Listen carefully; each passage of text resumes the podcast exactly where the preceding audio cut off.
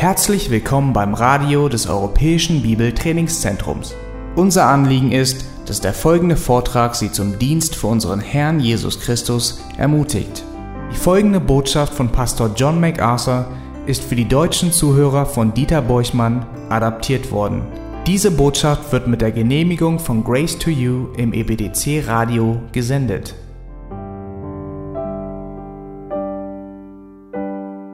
glauben und doch wahr. Wir kommen zum Ende dieser Serie. Und ihr könnt jetzt schon mal die letzten beiden Verse im Judasbrief aufschlagen. Gott benutzt Judas und der Heilige Geist benutzt Judas, um uns diese wichtigen Worte zu schreiben. Und der Abschluss dieses Briefes ist gewissermaßen der Höhepunkt dieser ganzen Epistel. Ich möchte die letzten beiden Verse vorlesen. Dem aber, der mächtig genug ist, euch ohne Straucheln zu bewahren und euch unsträflich mit Freude vor das Angesicht seiner Herrlichkeit zu stellen, dem alleinweisen Gott, unserem Retter, gebührt Herrlichkeit und Majestät, Macht und Herrschaft jetzt und in alle Ewigkeit. Amen. Wenn ich euch fragen würde, was wohl die wichtigste Wahrheit in Bezug auf das Heil ist, was würdet ihr sagen? In der wunderbaren Mischung der Lehren in der Soteriologie, der Lehre der Errettung, welche Lehre ist da die wichtigste? Was würdet ihr sagen? Welches Element von Gottes errettender Verheißung stellt die größte Ermutigung dar? Welche ist am attraktivsten? Welche spendet den größten Trost? Nun, alle Lehren der Errettung sind natürlich notwendig und alle Lehren der Errettung sind auch kostbar. Aber eine von ihnen überragt alle anderen als die attraktivste von allen, als die wertvollste von allen. Und ich weiß nicht, ob ihr je versucht habt, solch eine Unterscheidung einmal vorzunehmen. Das tut man nicht allzu oft, aber wir tun das. Nun, ich gebe euch die Antwort. Es ist die Lehre der ewigen Sicherheit und vielleicht präziser als die Lehre des standhaften Ausharren der Heiligen bekannt. Es ist diese biblische Wahrheit, die besagt, wenn ihr einmal errettet seid, seid ihr für immer errettet. Oder um es umgekehrt auszudrücken, wenn ihr einmal das ewige Leben erhalten habt, könnt ihr es nie wieder verlieren. Und bei dieser Aussage schmälern wir in keiner Weise die Herrlichkeit der Lehre der Rechtfertigung oder die die Herrlichkeit der Lehre der Wiedergeburt oder die Herrlichkeit der Lehre der Bekehrung oder der Adoption, der Versöhnung, der Erlösung oder des Freikaufs. Nein, es wird nicht geschmälert. Aber ich sage euch Folgendes. All diese Lehren würden geschmälert werden, wenn das Heil nicht für immer wäre. Wenn ihr diese Lehre wegnehmt, werden alle Lehren, alle anderen Lehren abgewertet. Wenn ihr diese Lehre wegnehmt, werden vollendete Freude, Zuversicht, Gewissheit, Ruhe, der Trost und die Hoffnung beträchtlich herabgesetzt. Und die Hoffnung wäre davon. Und gerechtfertigterweise würde sie durch Zweifel, Furcht und Angst und Sorgen ersetzt. Angesichts der Tatsache, dass der Aufruf zum Heil so viel von uns verlangt und so überwältigend ist, Angesichts der Tatsache, dass unser Herr gesagt hat, wir müssen ihn als Herrn bekennen, und das bedeutet völlige und totale Selbstverleugnung, das Kreuz aufzunehmen und uns gehorsam seinen Willen unterzuordnen, sind diese Anforderungen so hoch, dass er selbst sagt, nur wenige Menschen haben den Wunsch, das zu tun.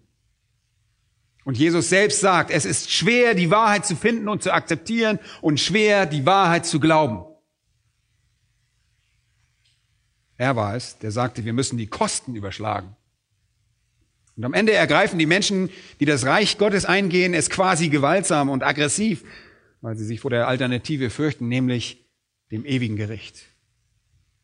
Aber angesichts der Tatsache, dass der Aufruf zum Heil uns so viel abverlangt und so überwältigend ist, dass er die totale Hingabe von allem, was ich besitze, an Christus verlangt, ist eine Selbstaufgabe, ist es das Ende von mir und ich überlasse alles Christus.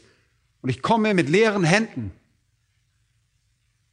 wie es im Lied heißt, Zitat, da ich denn nichts bringen kann, schmieg ich an dein Kreuz mich an. Zitat Ende. Sollten wir alles aufgegeben haben, um vergeben zu erfahren, um von der Hölle errettet zu werden, um all die Verheißungen des Himmels zu erfahren, nur damit man uns sagt, es gibt keine Garantie dafür?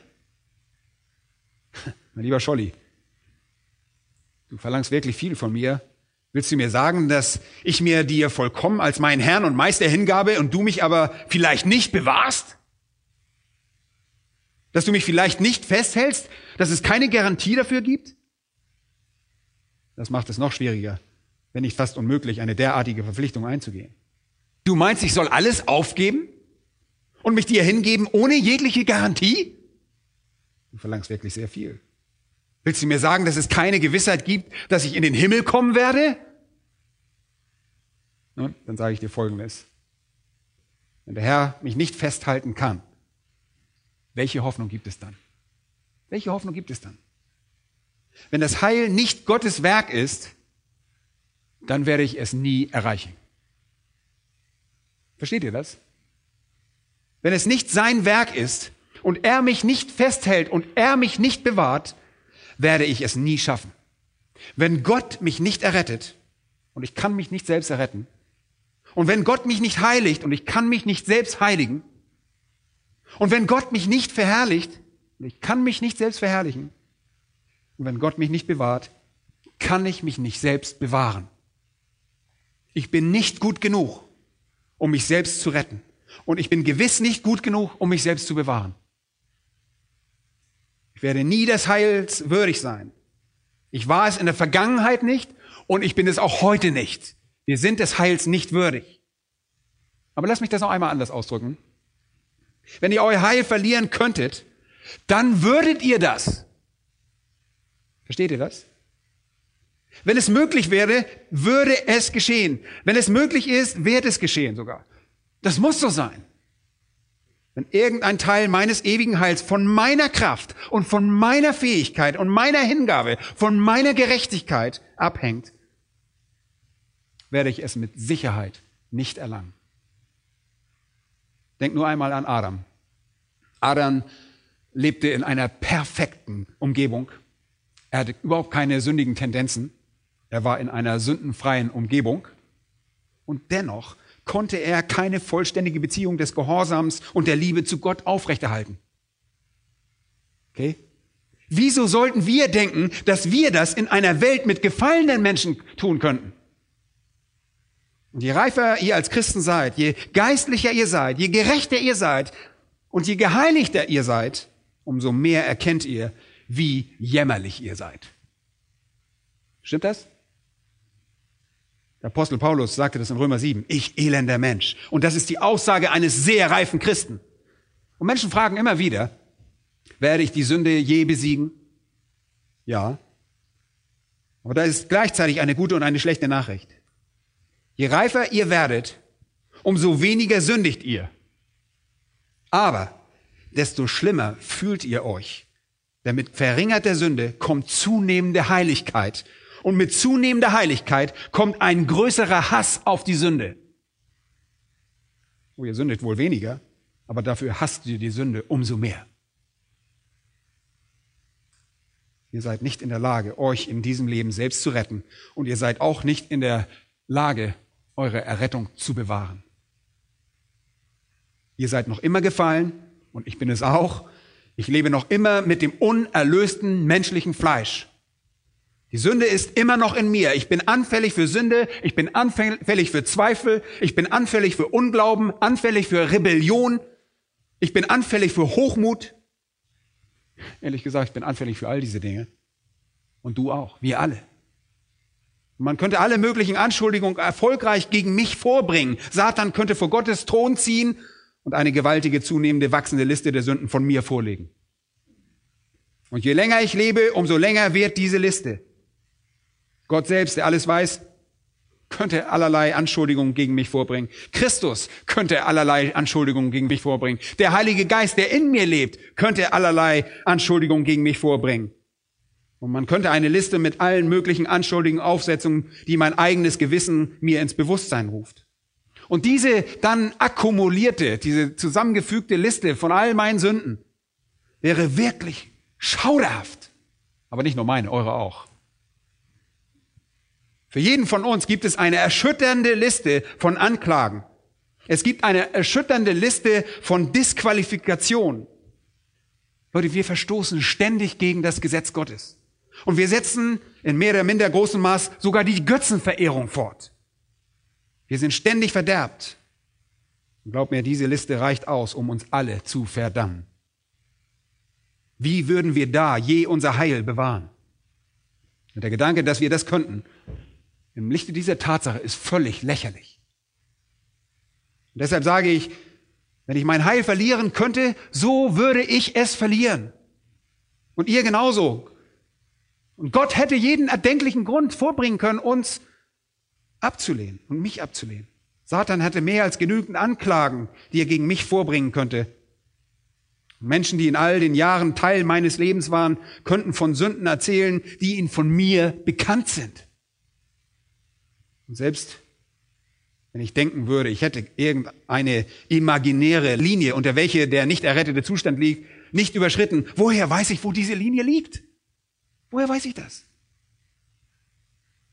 Wenn ihr mich dann auffordert, mein ganzes Leben Christus hinzugeben und mir sagt, ich muss mich mühsam festklammern, hört sich das für mich nicht nach einem sehr attraktiven Angebot an.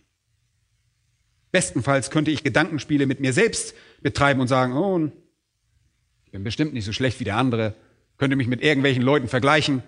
Oh, ich bin nicht so schlecht wie diese Gruppe oder wie der Typ unter der Brücke. Aber wohin führt euch das? Leute, ich kann immer jemanden finden, der schlimmer ist als ich. Das ist, das ist nicht schwierig. Und wenn ich keine Leute finden kann, von denen ich weiß, dass sie schlimmer sind als ich, so kann ich bestimmt Leute finden, von denen ich glaube, dass sie schlimmer sind als ich. Seht ihr, bestenfalls muss ich dann mit meiner Täuschung leben. Eine Art von Illusion darüber, wer ich wirklich bin. Und ich kann nicht wirklich Römer 7 aufschlagen und ehrlich sagen, dass es etwas gibt in mir, das sowohl böse als auch gut ist und dass dieser Kampf in mir stattfindet und ich ein verdorbener Mensch bin. Das kann ich dann nicht ehrlich sagen. Aber gleichzeitig muss ich sagen, dass ich hoffe, gut genug zu sein, um mir mein Heil zu bewahren. Demzufolge bin ich anfällig für Selbstgerechtigkeit und geistlichen Hochmut. Leute, die genau das Gegenteil sind von der christlichen Tugend, der Demut, oder? Und ich sage euch Folgendes. Wenn ich mein Heil durch irgendetwas bewahren muss, das ich tue, werde ich mein ganzes Leben unter einer Wolke von Furcht verbringen müssen. Echte Furcht, wenn es von mir abhängig ist, weil ich das nicht tun kann. Ich kann mein Heil nicht bewahren. Und ich sage euch Folgendes. Wenn ihr denkt, ihr könntet das, wenn ihr denkt, es liegt an euch, euer Heil zu bewahren, dann habt ihr eine unzureichende Perspektive eurer eigenen Verderbtheit. Dann versteht ihr immer noch nicht, wie verdorben ihr wirklich seid. Und das ist übrigens der Grund, warum die Arminianer sind die, die in ihrer Theologie glauben, man könnte sein Heil verlieren, auch eine verdrehte Perspektive der menschlichen Verderbtheit haben. Sie glauben, die Menschen seien besser, als sie es in Wirklichkeit sind. Und das muss man glauben, wenn man dafür verantwortlich ist, das Heil zu bewahren. Und wenn ihr das glaubt, wurdet ihr also in Bezug auf eure Sündhaftigkeit und eure Gerechtigkeit getäuscht. Spurgeon sagte, Zitat, niemand kann sich selbst bewahren, er wird gewiss versagen. Wenn es uns überlassen ist, kommen wir in die Hölle. Nur Jesus kann uns von unseren Sünden retten. Zitat Ende. Ich behaupte also, dass das wichtigste Element in der Heilslehre, die eine Lehre, die am Ende die größte Bedeutung hat, die Garantie ist, dass dieses Heilsbündnis für immer gilt und es nicht von mir abhängt, sondern von Gott. Für mich ist das das wichtigste Element der Gabe des ewigen Lebens. Diese, um es mit einem Wort auszudrücken, Dauerhaftigkeit. Dauerhaftigkeit. Und das ist kein unbedeutendes Thema. Das ist keine universitätsinterne Debatte, bei der man mehr oder weniger etwas wählen kann. Das ist nicht optional. dass man glauben kann oder nicht, ohne dass es irgendwelche großen Auswirkungen hat. Das hat sehr große Auswirkungen. Diese Lehre des Ausharrens der Heiligen, das bedeutet, die wahren Gläubigen, die wahren Heiligen harren bis zum Ende aus. Sie erhalten vom Vater eine Garantie für die Ewigkeit. Diese Lehre ist untrennbar mit der Lehre der Auserwählung verbunden. Wenn Gott euch für das ewige Leben auserwählt hat, wird er euch auch bewahren. Und das ist untrennbar mit der Lehre der Rechtfertigung verbunden. Wenn Gott euch mit der Gerechtigkeit Jesu bedeckt und bekleidet, das hat er getan, und Jesus Christus genau genommen die volle Strafe für eure Sünden bezahlt hat, dann kann euch keine Sünde, die ihr je begeht, vorgehalten werden. Und damit gäbe es keine Grundlage, auf der euch euer Heil entzogen werden könnte. Warum? Da alle eure Sünden komplett getilgt wurden. Leute, und das ist untrennbar mit dem Werk des Heiligen Geistes verbunden, dass ihr in den Prozess der Heiligung versiegelt wurde. Leute, das ist so wunderbar. Wir sind versiegelt mit dem Heiligen Geist. Das ist mit der großen Lehre der Verherrlichung verbunden durch die Gott beabsichtigte, nachdem er euch vor Anbeginn der Zeit auserwählte, euch dann zu berufen und euch zu rechtfertigen und euch dann zu verherrlichen, ohne jemanden auf dem Weg zu verlieren. Er verliert niemanden.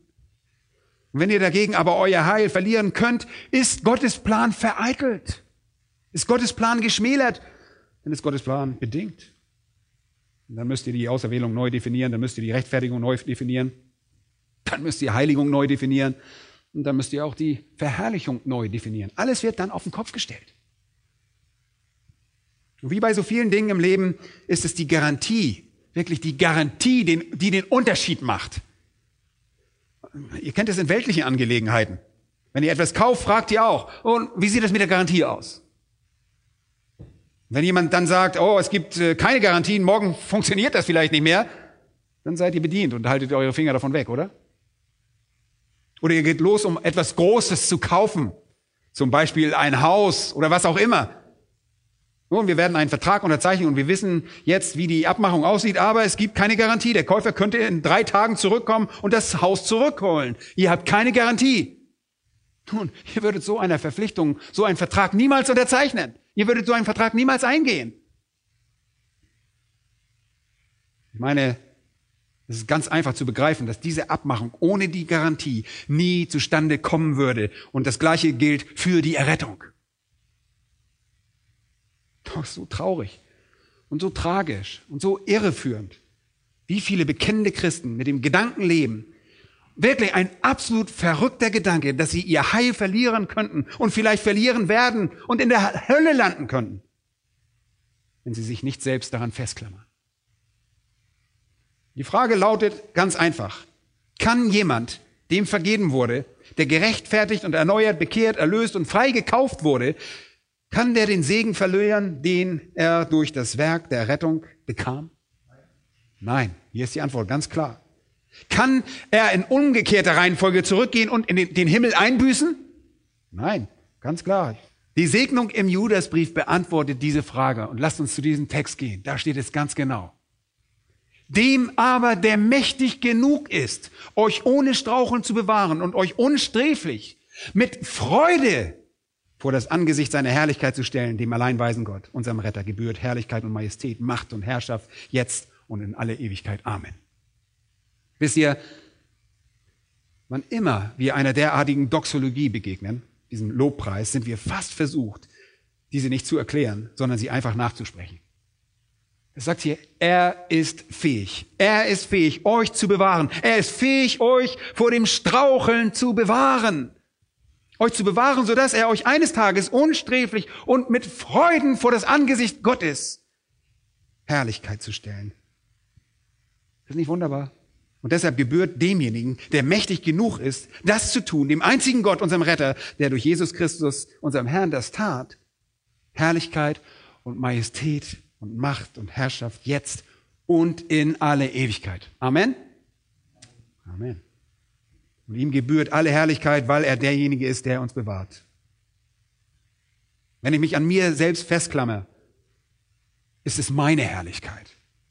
Dem Herrn sei Dank, dieser Text hier zerstört diese fehlerhafte Perspektive.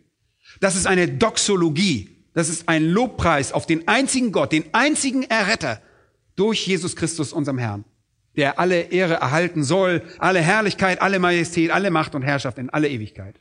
Weil er der Einzige ist, der uns bewahren und uns vor das Angesicht Gottes stellen kann. Und Doxologie besteht übrigens aus zwei griechischen Worten, Doxa und Logos, das Wort des Lobes.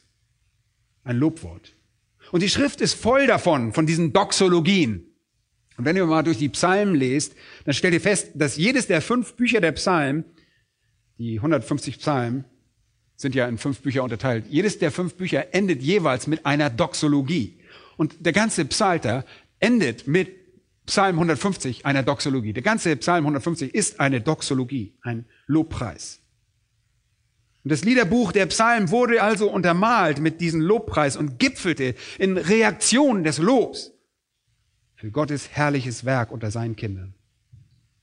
Und dann sehen wir, dass die Engel in Lukas Kapitel 2 bei der Geburt Jesu eine Doxologie singen. Menschen gaben eine Doxologie von sich, als Christus in Jerusalem ankam, indem sie in Lukas 19 ihn als Messias priesen. Und auch das Neue Testament steckt voller Doxologien. Und keine davon befasst sich in irgendeiner Weise nur mit banalen Angelegenheiten. Sie befassen sich immer mit der Errettung. Sie befassen sich immer nur mit dem, was für immer und ewig wunderbar ist. Sie sind Worte des dankbaren Lobes an Gott für seine Errettung und sie stammen von Sündern. Dieser Lobpreis von Sündern für die Errettung. Ihr Lieben, Doxologien sind ein Vorgeschmack auf den Himmel. Denn wir werden für Gott immer Lob singen, in aller Ewigkeit. Es sind Ausbrüche des Lobes unter der Betrachtung unserer wunderbaren Errettung. In Galater 1 finden wir eine typische, wenn auch kurze Form der herrlichen Doxologie. Da heißt es, Gnade sei mit euch und Friede von Gott, dem Vater, unserem Herrn Jesus Christus, der sich selbst für unsere Sünden gegeben hat, damit er uns herausrettete aus dem gegenwärtigen bösen Weltlauf nach dem Willen unseres Gottes und Vaters, dem die Ehre gebührt von Ewigkeit zu Ewigkeit. Amen. Diese Art von spontaner, durch den Heiligen Geist motivierter Doxologie findet sich im gesamten Neuen Testament. Diese Art von kurzen Ausbrüchen. Besonders die Doxologie am Ende der Epistel an die Römer ist so wunderbar. In Kapitel 16, Vers 25 sagt er, dem aber, der euch zu festigen vermag, laut meinem Evangelium und der Verkündigung von Jesus Christus, gemäß der Offenbarung des Geheimnisses, das von ewigen Zeiten her verschwiegen war, das jetzt aber offenbar gemacht worden ist und durch prophetische Schriften auf Befehl des ewigen Gottes bekannt gemacht worden ist bei allen Heiden, um Glaubensgehorsam zu bewirken. Ihm allein, dem allein weisen Gott, sei die Ehre durch Jesus Christus in Ewigkeit. Amen. Und das ist die Lobpreisrede von Paulus am Ende dieses großartigen Römerbriefes. Und beim Verfassen des ersten Timotheusbriefes sagt Paulus in Kapitel 1, Vers 17, übrigens mein Verlobungstext, und äh, der Text von heute Morgen ist unser Hochzeitstext. Das ist äh, interessant. Beides Doxologien.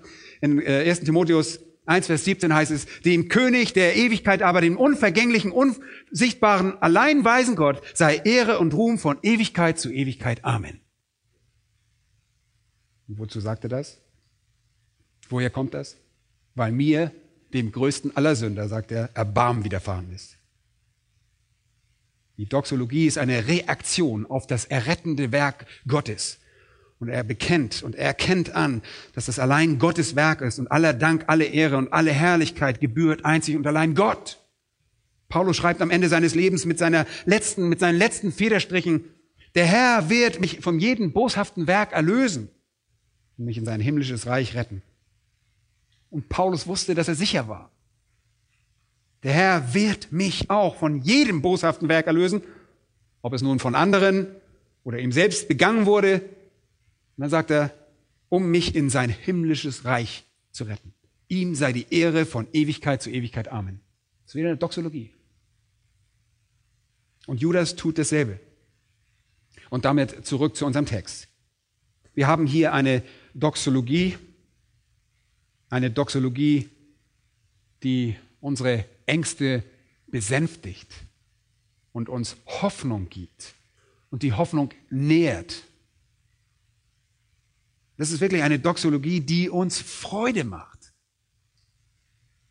Aber bevor wir uns insbesondere mit der Doxologie befassen, möchte ich euch nur einige Momente an den Aufbau dieses Buches erinnern. Für diejenigen, die nicht immer hier waren und damit ihr, die es gehört habt, auch nie vergesst. Nun, Judas, der Halbbruder unseres Herrn, schrieb, um uns zum Kampf gegen Ehelehrer, gegen Abtrünnige aufzurufen. Und in Vers 4 heißt es, dass sich etliche Menschen unbemerkt eingeschlichen haben. Sie haben sich in die Gemeinde eingeschlichen und sie sind wie Riffe unter der Oberfläche verborgen in der Gemeinde, sagt er weiter unten in Vers 12.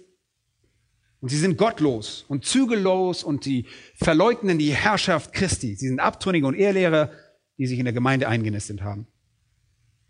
Und Judas fährt dann fort und äh, zeigt uns die Geschichte dieser Art von Abtrünnigen.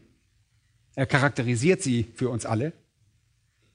Und nach dieser langen Beschreibung von Abtrünnigen, die sich jetzt bis zu Vers 17 erstreckt, sagt er, ihr aber, ihr aber, wie werdet ihr in Zeiten der Abtrünnigkeit euch verteidigen? Wie werdet ihr überleben? Wie werdet ihr euch schützen? Wie werdet ihr an dem langen Kampf um die Wahrheit euch beteiligen? Alles das kommt jetzt. Zuerst sagt er in den Versen 17 und 19, erinnert euch. Erinnert euch, erinnert euch an die Worte, die im Voraus von den Aposteln unseres Herrn Jesus gesprochen worden sind. Sie sagten, in der letzten Zeit werden Spötter auftreten, die nach ihren eigenen gottlosen Lüsten wandeln. Denkt daran dass das Kommen dieser Menschen schon bereits vorausgesagt worden ist. Seid nicht überrascht. Es wurde viele Male vorhergesagt. Wenn ihr also inmitten dieser Zeit, und wir tun das alle, wir stecken in dieser Zeit der Abtrünnigkeit, was sollen wir tun? Wir sollen uns daran erinnern und sie sollen nicht uns wundern. Denn das wurde schon oft vorausgesagt. Vergesst nicht, dass es keine Überraschung ist, sondern das, was vorhergesagt worden. Zweitens, und die zweite Sache ist, erstens erinnert ihr euch, das zweite, verharrt. Das Verharren. Er baut euch auf den allerheiligsten Glauben und betet im Heiligen Geist, bewahrt euch selbst in der Liebe Gottes und hofft auf die Barmherzigkeit unseres Herrn Jesus Christus zum ewigen Leben. Bleibt dort, wo ihr Segen erfahrt. In der geistlichen Gemeinschaft, im geistlichen Gehorsam und haltet euch an eurer geistlichen Hoffnung fest. Drittens sagt er in Versen 22 und 23, wir sollen die Hand ausstrecken. Und erbarmt euch derer, die zweifeln, andere reißt aus dem Feuer, rettet sie, anderer erbarmt euch in Furcht und hasst auch das Gewand, das befleckt ist vom Fleisch. Leute, das ist wichtig. Wir erinnern uns, dass der Herr verheißen hat, das würde geschehen und wir bleiben dort, wo wir Segen erfahren und wir strecken die Menschen die Hand aus, die in Gefahr sind, Menschen, die in den Bann der Abtrünnigen und Ehelehrer gezogen wurden. Die erste Kategorie sind diejenigen, die verwehrt sind. Sie zweifeln, sie sind sie nicht sicher. Übrigens in der Schlacht der 2000 nicht zu erkennen, aber wir haben das letzte Mal betrachtet. Die zweite Kategorie sind die Überzeugten. Das sind diejenigen, die sich bereits im Feuer befinden und wir müssen hineingreifen und sie gewissermaßen herausreißen. Sie sind schon überzeugt. Und dann haben wir die Engagierten, jene, die sich durch ihre bösen Lügen bereits schon so besudelt haben, dass sie die gefährlichste Gruppe darstellen. Die letzte Verantwortung, die wir in dieser Welt, in diesem großen Kampf um die Wahrheit tragen, besteht darin, Menschen aus ihrer Abtrünnigkeit herauszuretten. Menschen aus Ehrlehren und aus ihrem falschen Systemhaus herauszuretten. Und das ist gefährlich. Und ihr könnt euch dabei versengen, wenn ihr Leute aus dem Feuer reißt. Denkt nur an den Sauerteig der Pharisäer.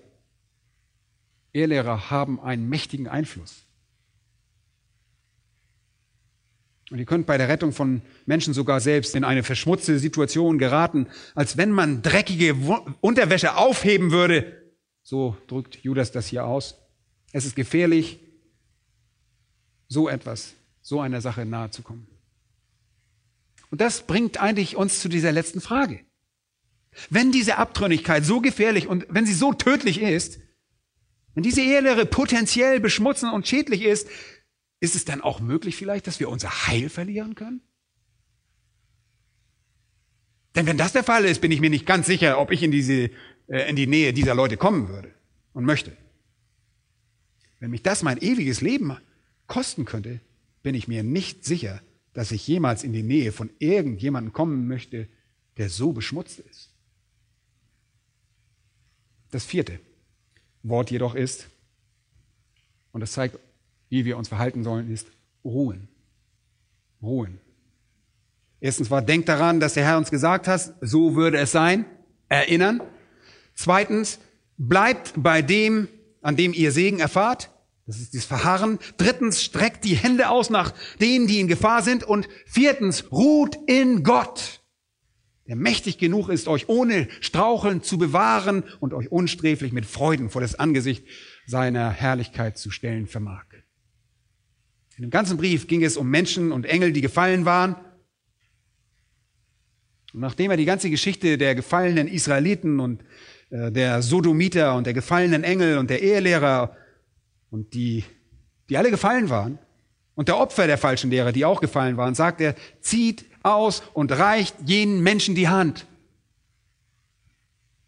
Die Leser würden denken, oh, nun, wenn wir das täten, dann könnten wir vielleicht auffallen. Wir könnten vielleicht Opfer dieser Lügen werden und dadurch unser Heil verlieren. Könnte ich versagen? Könnte ich abtrünnig werden? Könnte ich die Wahrheit verleugnen? Könnte ich von den Ehelehrern, die ich versuche zu erreichen, so verunreinigt und beschmutzt werden, dass ich dem Glauben völlig dem Rücken kehre?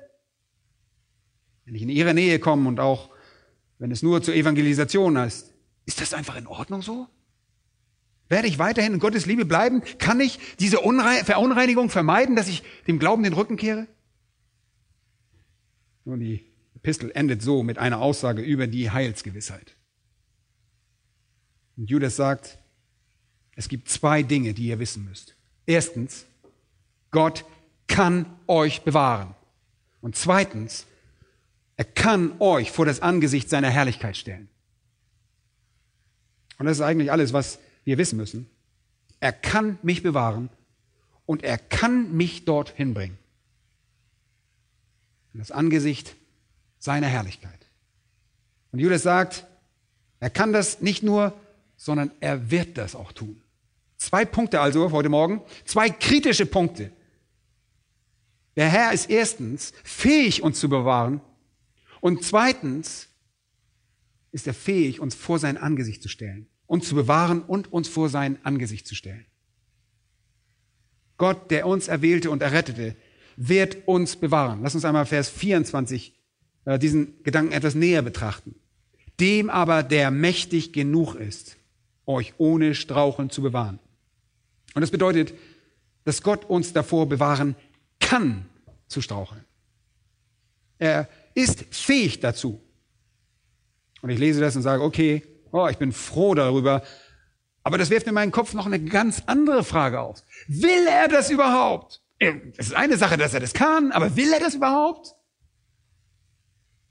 Ich bin froh, dass er zu, dazu befähigt ist. Aber will er das tun? Und die Antwort darauf lautet natürlich, will er das tun? Er ist heilig, er hasst Sünde, er könnte nicht wollen, dass wir unser Heil verlieren. Und das würde bedeuten, er würde seinen Kindern Böses wünschen. Aber Gott will niemals Böses für irgendjemanden. Er könnte nicht wollen, dass wir uns von ihm abwenden. Er könnte nicht wollen, dass wir abtrünnig werden. Und er könnte nicht wollen, dass wir in Sünde verloren sind. Wenn er das wollte, wäre er nicht heilig. Und die offensichtliche Antwort auf die Frage, ob er uns bis zum Ende bewahren will, lautet also ja. Wir müssen letztendlich wissen, dass er dazu fähig ist. Das ist die Frage. Und deshalb steht auch genau das da. Die Frage, ob er das will, ist, das ist gar keine Frage. Darauf geht er gar nicht an. Er geht gleich dazu, ist er dazu fähig? Deshalb sagt er, dem aber, der mächtig genug ist. Schlagt bitte einmal 2. Petrus Kapitel 3 auf. 2. Petrus Kapitel 3 und Vers 9. Da wird diese großartige Wahrheit noch einmal bekräftigt. Da heißt es, der Herr zögert nicht die Verheißung hinaus Der Herr zögert nicht die Verheißung aus. Wisst ihr, der Herr hat uns verheißen, dass er kommen und seine Kinder in die Herrlichkeit führen wird. Und all das und die Gläubigen zur Zeit von Petrus fragten sich, wann das geschehen würde. Und Petrus sagt, nun wisst ihr, sorgt euch nicht so sehr, denn bei beim Herrn ist ein Tag wie tausend Jahre und tausend Jahre wie ein Tag. Gott schaut nicht auf die Uhr, wie ihr es tut.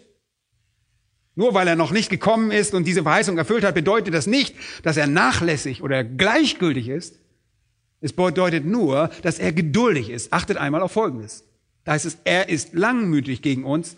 Er ist langmütig gegen uns. Zu wem spricht er hier? Wer ist uns? Nun, das sind die Gläubigen, die Brüder, die, wie Petrus sie nennt. Er ist langmütig gegen uns, weil er nicht will, dass jemand verloren gehe, sondern dass jedermann Raum zur Buße habe. Oh, das ist sehr wichtig, diesen Vers zu verstehen. Warum zögert der Herr? Warum kommt er nicht? Warum geht die Geschichte immer weiter? Die Erlösungsgeschichte geht immer weiter. Warum, warum ist er noch nicht zurückgekommen? Ich sag's euch. Es liegt nicht daran, dass Gott etwa träge geworden wäre und dass er nicht seine Verheißung erfüllen will, sondern daran, dass er langmütig gegen seine Kinder ist, gegen uns, weil er nicht will, dass jemand verloren gehe, sondern dass jedermann Raum zu Buße habe. Nun, manche Menschen denken, dass diese Stelle bedeutet, dass Gott sich die Zeit nimmt, damit er die ganze Welt erretten kann.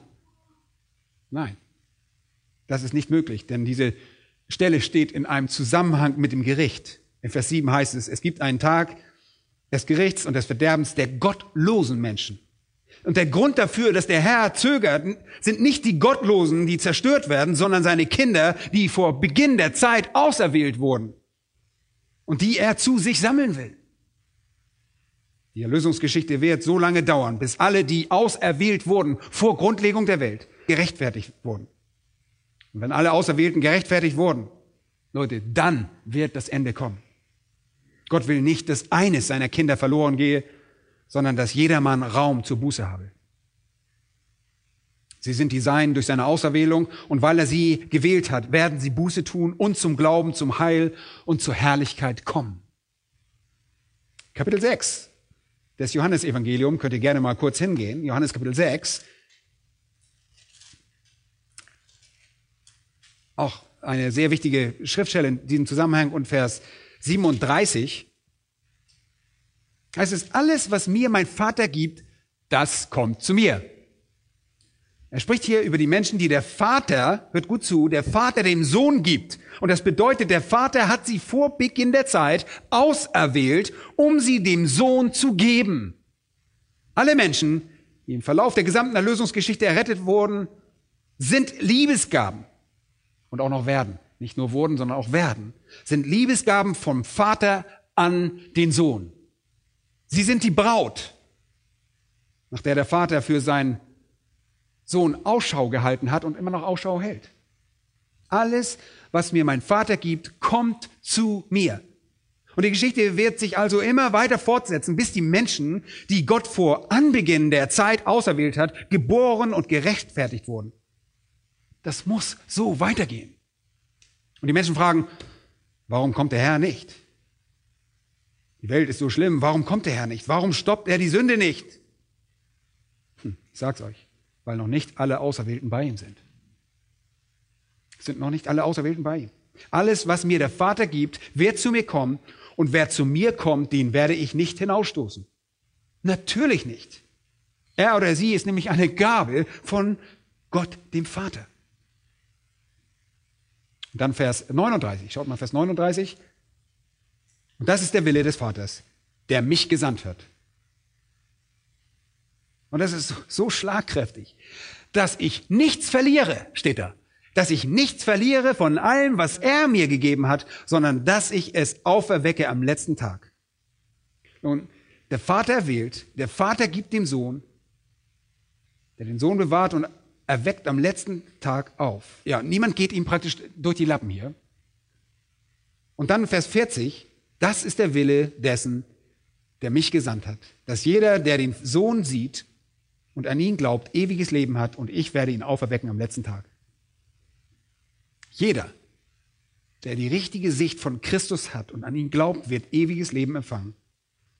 Und er wird am jüngsten Tag auferweckt werden. Und weiter unten in Vers 44 sagt er dann auf andere Weise, niemand kann zu mir kommen, es sei denn, dass der Vater ihn zieht der mich gesandt hat, und ich werde ihn auferwecken am letzten Tag. Jeden, den der Vater auserwählt, gibt er dem Sohn, also eine Gabe, jeder, den er dem Sohn gibt, sieht den Sohn und glaubt an den Sohn. Jeder, der an den Sohn Gottes als Gabe Gottes glaubt, wird vom Sohn angenommen. Jeden, den der Sohn annimmt, bewahrt er und jeden, den der Sohn bewahrt, erweckt er am letzten Tag. So logisch ist das. Und die Frage ist also nicht, ob Gott dazu bereit ist. Es geht nicht um Gottes Plan. Wir wissen, dass er dazu bereit ist und dass er das beabsichtigt, alle Auserwählten zu retten. Die einzige Frage ist, ob er dazu fähig ist. Und genau darauf geht Judas ein. Dem aber, der mächtig genug ist. Er ist fähig. Er ist der einzige Gott, unser Retter. Und wenn er uns nicht rettet, werden wir uns nicht selbst retten. Er ist fähig. Wisst ihr, das ist, so ein wunderbarer Gedanke. Und das Wort, das hier steht, Dynameo, ein Wort, von dem wir Dynamit ableiten, ist, er ist fähig. Und im Buch Daniel steht, unser Gott kann uns retten. Das spricht die Fähigkeit an. Er ist fähig. Das Neue Testament steckt voll von Zeugnissen über die Macht Gottes. Hört einmal auf 2. Korinther 9, Vers 8. Gott aber ist mächtig, euch jede Gnade im Überfluss zu spenden. Einfach wunderbar. Leute, da wo es Sünde im Überfluss gibt, gibt es noch viel mehr Gnade. Ist das nicht wunderbar? Gott ist mächtig, uns all die Gnade zu spenden, die nötig ist, um jede Sünde abzudecken. In Epheser 3, Vers 20 heißt es, dem aber, der weit über die Maßen mehr zu tun vermag, als wir bitten oder verstehen. Gemäß der Kraft, die in uns wirkt, ihm sei die Ehre in der Gemeinde in Christus Jesus auf alle Geschlechter der Ewigkeit der Ewigkeiten. Ihm sei die Ehre. Hier steht es, ja, ganz genau. Und hier findet ihr eine weitere Doxologie mitten in dem Brief von Paulus. Und er bricht in diese Doxologie aus, weil er begreift, dass Gott mächtig und fähig ist. Gott ist fähig. Nun, das wird in der Schrift ständig wiederholt. So im Hebräer 5, 7, wo, er, wo es über Christus heißt. Und Christus sagt, dieser von Jesus hat in den Tagen seines Fleisches sowohl Bitten als auch Flehen dargebracht. Jesus hat gebeten, hat gefleht. Und das ist, bezieht sich auf das Flehen im Garten auch, in Gethsemane. Mit lauten Rufen und Tränen dem, der ihn aus dem Tod erretten konnte. Und hier verleiht Jesus seiner Zuversicht Ausdruck dass Gott, der Vater, ihn vor dieser furchtbaren Erfahrung retten könnte, die ihm als Träger der Sünde das volle Ausmaß von Gottes Zorn tragen sollte, bevorstand. Und Hebräer 7, 25 heißt es, daher kann er auch diejenigen vollkommen erretten, die durch ihn zu Gott kommen, weil er für immer lebt, um für sie einzutreten. Leute, das ist wunderbar. Es gibt keine Zweifel hinsichtlich seiner Fähigkeit. Er ist fähig.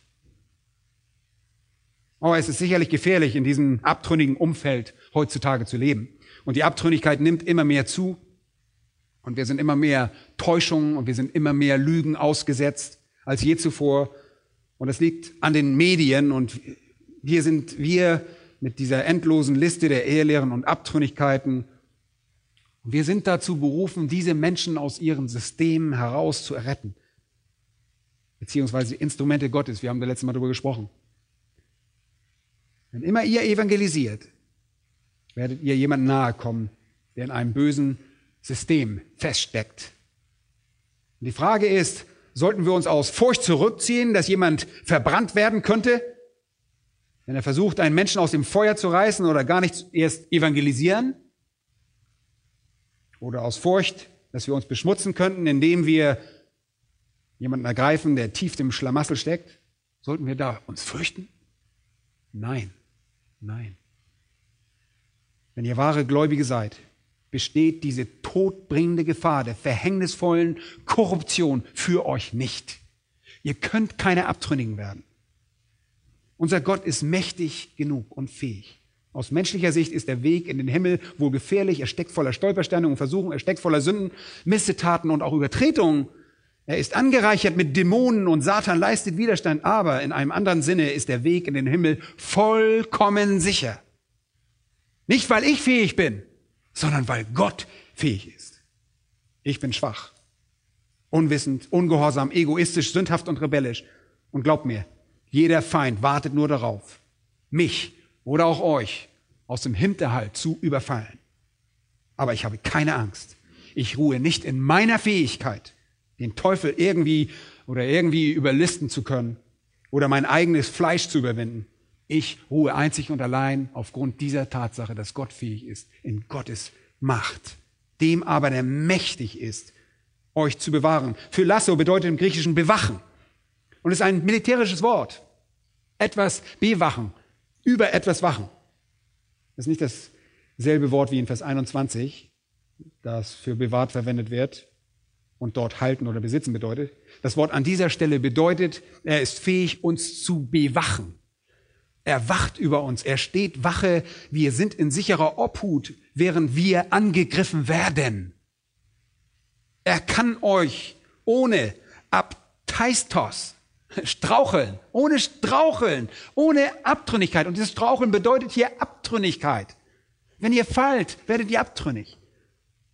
das ist die einzige Stelle in der Bibel, wo dieses Wort angewendet wird, verwendet wird. Er bewahrt uns vor Abtrünnigkeit. Und ihr könntet vom Glauben niemals abfallen, weil er euch davor bewahrt, abtrünnig zu werden. Wie macht er das? durch die Gabe eines dauerhaften Glaubens, eines neuen Herzens und des in uns wohnenden Heiligen Geistes. Er hält uns fest. Und wir wissen das aufgrund der vielen Zeugnisse in der Schrift. Wir finden uns in äh, Kapitel 10 der, äh, des Johannesevangeliums wieder, Vers 28, da heißt es, ich gebe ihnen ewiges Leben und sie werden, so heißt es da, sie werden in Ewigkeit nicht verloren gehen, heißt es. Und ich werde ihnen das ewige Leben geben und sie werden in Ewigkeit nicht verloren gehen. Leute, drückt das nicht alles aus? Niemand wird sie aus meiner Hand reißen, steht dort. Mein Vater, der sie mir gegeben hat, ist größer als alle und niemand kann sie aus der Hand meines Vaters reißen. Der Vater wird es nicht zulassen. Und niemand ist so mächtig, dass er ihn zwingen kann, jemanden freizugeben. Deshalb heißt es in Philippa 1, Vers 6. Der, welcher in euch ein gutes Werk angefangen hat, wird es auch vollenden bis auf den Tag Jesu Christi. Der, der es begonnen hat, wird es vollenden. Niemand geht ihm durch die Lappen. Und die Abtrünnigen in Israel fielen, die abtrünnigen Engel fielen, die Abtrünnigen in Sodom und Gomorra fielen. Und die Abtrünnigen in der Gemeinde, sie alle fielen, aber wahre Gläubige werden bewahrt. Unser Herr hat sowohl den Willen als auch die Macht, uns zu bewahren. Zweitens hat er die Macht, uns vor sein Angesicht zu stellen. Nicht nur bewahren, das ist eine Sache, die hier auf der Erde stattfindet. Vers 24. Dem aber, der mächtig genug euch, euch ohne Straucheln zu bewahren und euch unsträflich mit Freuden vor das Angesicht seiner Herrlichkeit zu stellen. Euch zu stellen. Und das bedeutet im Griechischen, jemanden zu positionieren oder zu präsentieren. Momentan stehen wir in der Gnade, Römer 5, 1 bis 4, aber dann werden wir in der Herrlichkeit stehen. Und das ist das Gegenteil von Fallen. Hier geht es um das Stehen. Hier geht es um das Ausharren bis zum Ende. Es geht hier um das standhafte Ausharren der Heiligen. Wahre Gläubige haben einen standhaften Glauben empfangen. Der aber, der uns bewahrt hat, wird uns vor sein Angesicht stellen. Das wird er, das ist kein Wenn und Aber und vielleicht und, und wenn er nicht, nein, nichts. Bitte schaut 1. Johannes 2 an. Sehr wichtiger Vers. Und wenn jemand sagt, ich kenne Leute, die die eine Gemeinde besucht haben und ich kenne Leute, oh, die sich zu Christus bekannt haben und sie sind nicht mehr da und jetzt verleugnen sie ihn. Hier ist die Erklärung dafür. Da heißt es, sie sind von uns ausgegangen, aber sie waren nicht von uns. Denn wenn sie von uns gewesen wären, so wären sie bei uns geblieben. Aber es sollte offenbar werden, dass sie alle nicht von uns sind. Leute, wenn jemand hingeht und abtrünnig wird, abfällt, und den Glauben aufgibt, dann war dieser Mensch nie wirklich gläubig. Seht einmal Vers 20. Und ihr habt die Salbung von dem Heiligen Geist und wisst alles. Ich habe euch nicht geschrieben, als ob ihr die Wahrheit nicht kennen würdet, sondern weil ihr sie kennt. Und Vers 23 heißt es, wer den Sohn leugnet, der hat auch den Vater nicht. Wer den Sohn bekennt, der hat auch den Vater. Leute, wenn ihr den Sohn jemals wahrhaftig bekannt habt, werdet ihr den Sohn für immer bekennen. Wenn ihr je wahrhaftig an den Sohn geglaubt habt, werdet ihr immer den Sohn und auch an den Vater glauben. Und wenn irgendjemand abtrünnig wird, liegt das daran, dass er niemals wirklich einer von uns war. Aber diese Aussage hier dreht sich nicht um unsere Stellung hier auf der Erde. Bewahrt zu werden hat mit der Erde zu tun, Stellung hat mit dem Himmel zu tun, vor dem Angesicht seiner Herrlichkeit zu stehen. Und das bedeutet lediglich, dass er uns hier bewahrt und uns dort hinführt. Das ist erstaunliche Gnade. Immer wenn ihr in der Bibel von jemandem lest, der vor Gottes Angesicht stand, war das eine schrecklich äh, traumatische Erfahrung. Ja?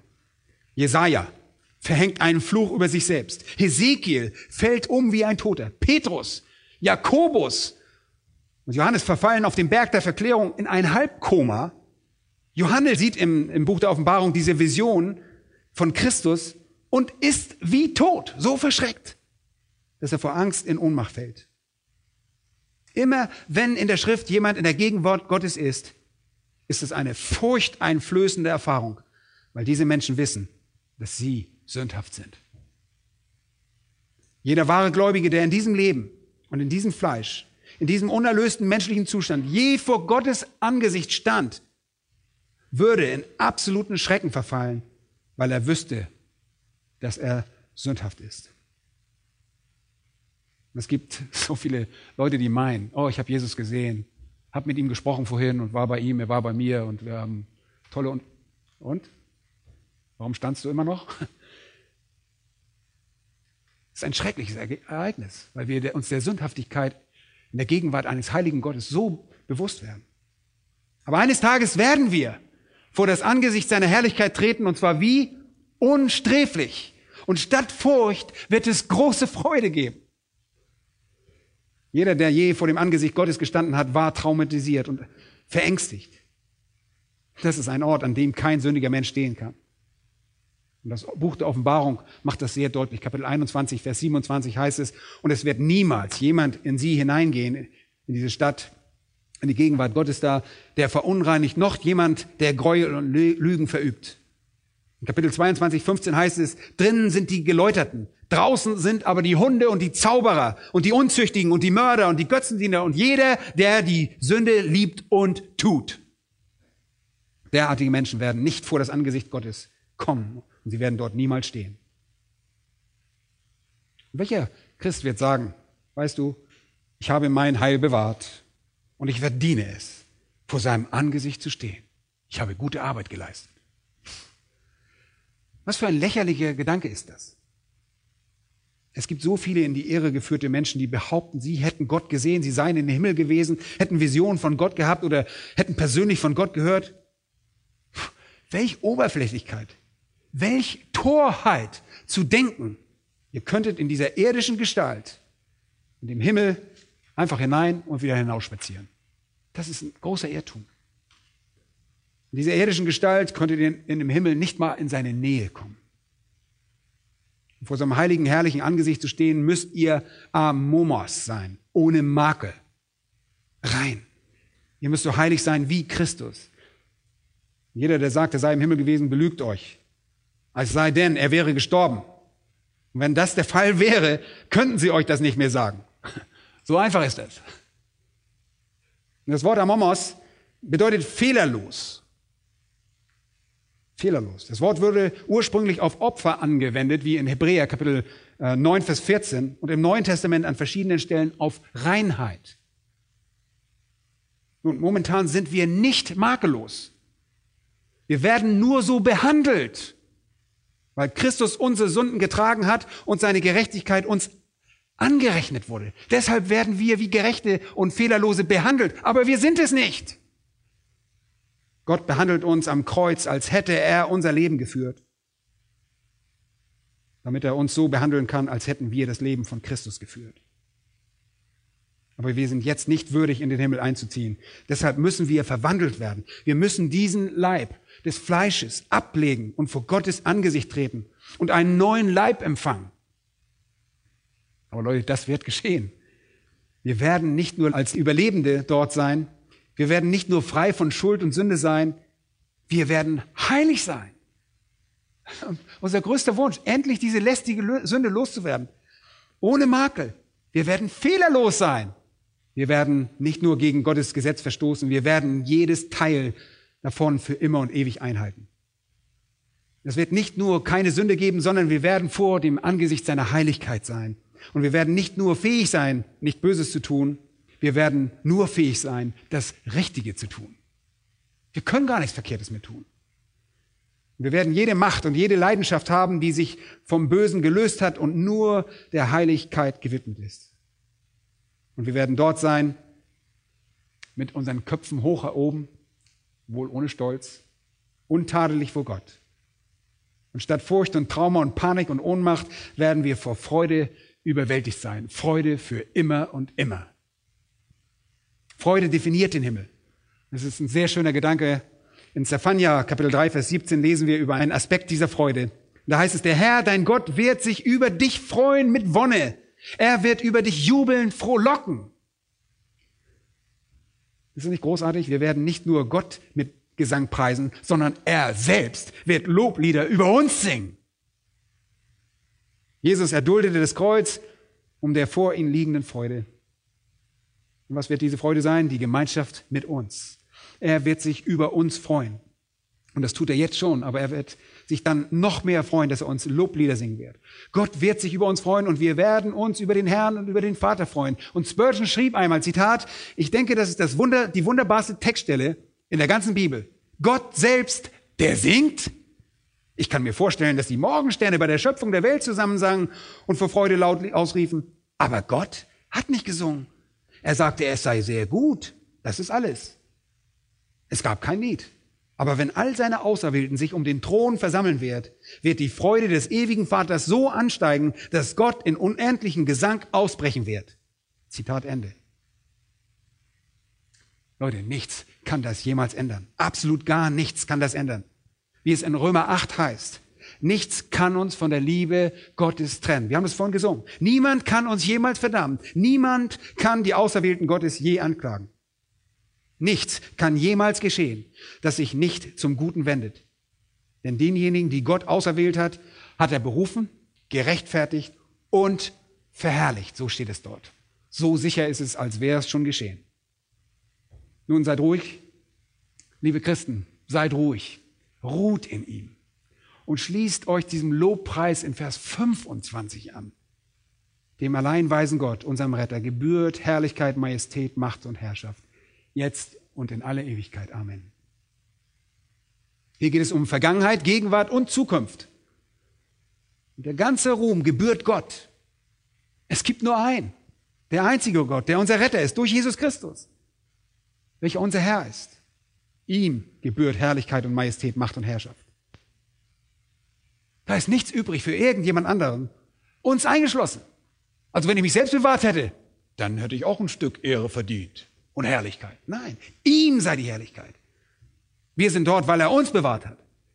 Er hat uns bewahrt und vor sein Angesicht gestellt. Und hört mir gut zu.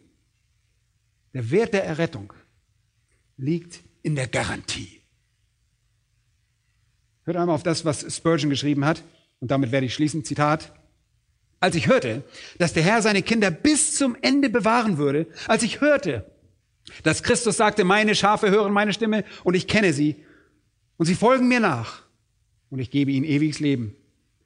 Und sie werden in Ewigkeit nicht verloren gehen und niemand wird sie aus meiner Hand reißen. Als ich das hörte, da muss ich bekennen, sagte Spurgeon, dass die Lehre der ewigen Bewahrung der Heiligen der Köder war, dem meine Seele nicht widerstehen konnte. Es war wie eine Lebensversicherung, eine Versicherung für meinen Charakter, meine Seele, für mein ewiges Schicksal. Ich wusste, ich konnte mich nicht selbst bewahren, aber wenn Christus versprach, mich zu bewahren, dann würde ich für immer sicher sein. Und ich sehnte mich danach und betete dafür, Christus zu finden, weil ich wusste, wenn ich ihn fände, würde er mir nicht nur eine irdische Errettung gewähren, wie manche sie predigen, stattdessen würde er mir das ewige Leben geben, das ich nie verlieren könnte den lebendigen und unverderblichen Samen, der für immer lebt und fortbesteht, denn nichts und niemand könnte mich jemals von der Liebe Gottes trennen, die in Christus Jesus, unserem Herrn ist. Zitat Ende. Und es war diese großartige Lehre, die den bekannten Spurgeon zur Bekehrung führte. Welchen Sinn hat sie, wenn es keine Garantie gibt? aber die gibt es.